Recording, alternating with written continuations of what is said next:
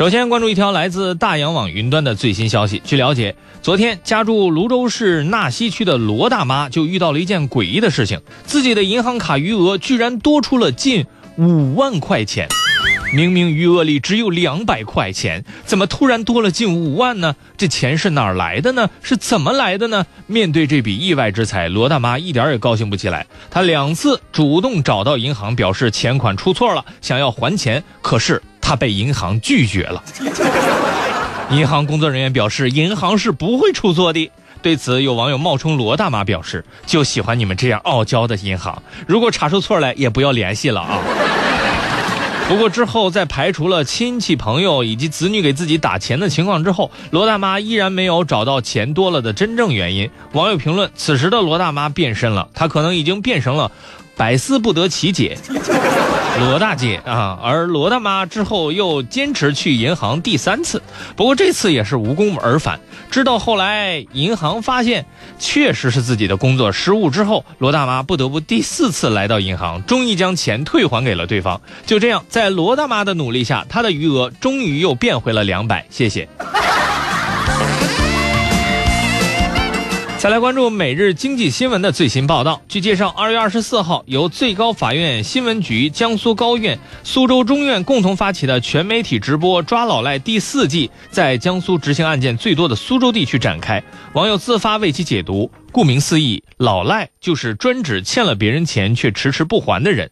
抓老赖是一档热播剧，目前出到了第四季，前几季的男女主角就没有一个好命的。据悉，当天上午十一点至晚上十一点，苏州的虎丘、太仓、张家港、常熟、吴江、苏州园区六家基层法院当天分两批直播执行了五十三起案件。正所谓不查不迟到，一查吓一跳。这次查到了一位家住在苏州工业园区的老赖。本案为金融借款合同纠纷，剩余执行标的呃仅为数万元，可被执行人徐某、易某名下拥有数套房产及跑车，自身居住市价五百多万的豪宅，生活条件优越，却以经济拮据为由，对借欠的这个银行款项互相推诿，拒不履行生效法律文书确定的义务。网友评论：如果这样的生活叫拮据。请让我拮据一下。据说执行人员进入他们家的房间之后，看到被执行人家中豪华气派，到处都是奢华大牌，什么衣服、化妆品、包包，随便拿出几个就够还钱的了。可他们还是不还。据悉，本案判决书二零一四年就已经宣判了，已经拖了一年半，期间被执行人一直拖延，拒不执行，所以现查封被执行人保时捷一辆。这是有点亏大了，是吧？网友评论真不值得啊！欠债还钱嘛，几万块钱买得了保时捷吗？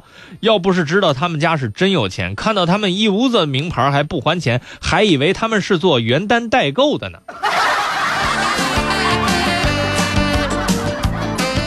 同样是钱上面的问题，最近重庆也出事儿了。来看重庆晨报今天上午发布的消息，昨天上午。呃，乌溪县警方发布消息称，他们破获了一起特大伪造假币案件，抓获四名犯罪嫌疑人，查获假币二百八十万元。经过调查，他们在网上联系下级代理，然后利用快递伪装邮寄，下线收货之后，他们还会对假币进行二次加工，再分散销售。而整个假币的生产主要机器就是打印机。目前，该假币制造贩卖团伙四名嫌疑人均已被刑拘，并已被依法移送给检方审查起诉。网友评论：被这个犯罪嫌疑人的蠢萌感动了，用打印机印假钞就不怕出问题吗？老大，今天我们恐怕要被迫停工了。为什么？因为 A4 打印纸用完了。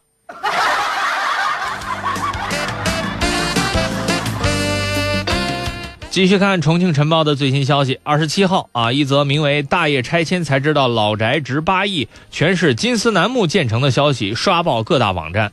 据报道称，湖北杨大爷家的房子面临拆迁，拆迁的时候，邻居看着他的房子说了一句话：“说这么久的老屋拆了，实在是可惜。”这勾起了杨大爷的回忆，他想到了小时候听家里人讲过，这房子是明代建的，于是杨大爷的儿子找来专家鉴定，鉴定结果令所有人大吃一惊：屋主的祖辈明代是松江府的大官，而这栋老屋是在明朝万历年间建的，算下来差不多有四百年的历史了。而且这栋古屋整栋都用料都是金丝楠木，当时有专家估计这栋古屋的市场价值不低于八亿。网友评论：这是什么情况？今天拆我一座房，以后我当开发商吗？报道称，目前这座全国唯一的金丝楠木建筑已经迁入了湖北恩施洞乡自然风景区。这条信息是否属实呢？二十七号，记者联系到了洞乡自然风景区相关工作人员邓女士。邓女士承认，景区内的确有一座金丝楠木的建筑，收购于二零一五年前后，但网传信息并非我们景区发布的。估值八亿也有些夸张，房间大约一百二十平方。曾经我们找过专家鉴定，说这个房子七成以上都是金丝楠木，估价上千万。网友评论：其实这个价格啊，我也是可以接受的。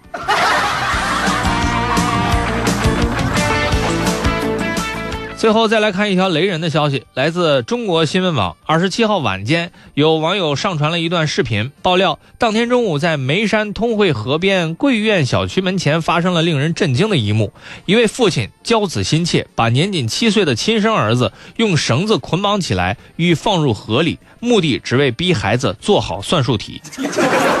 从视频当中可以听到孩子在不停的哭喊，甚至撕心裂肺的向自己的父亲喊出“求你了，爸爸”等话语。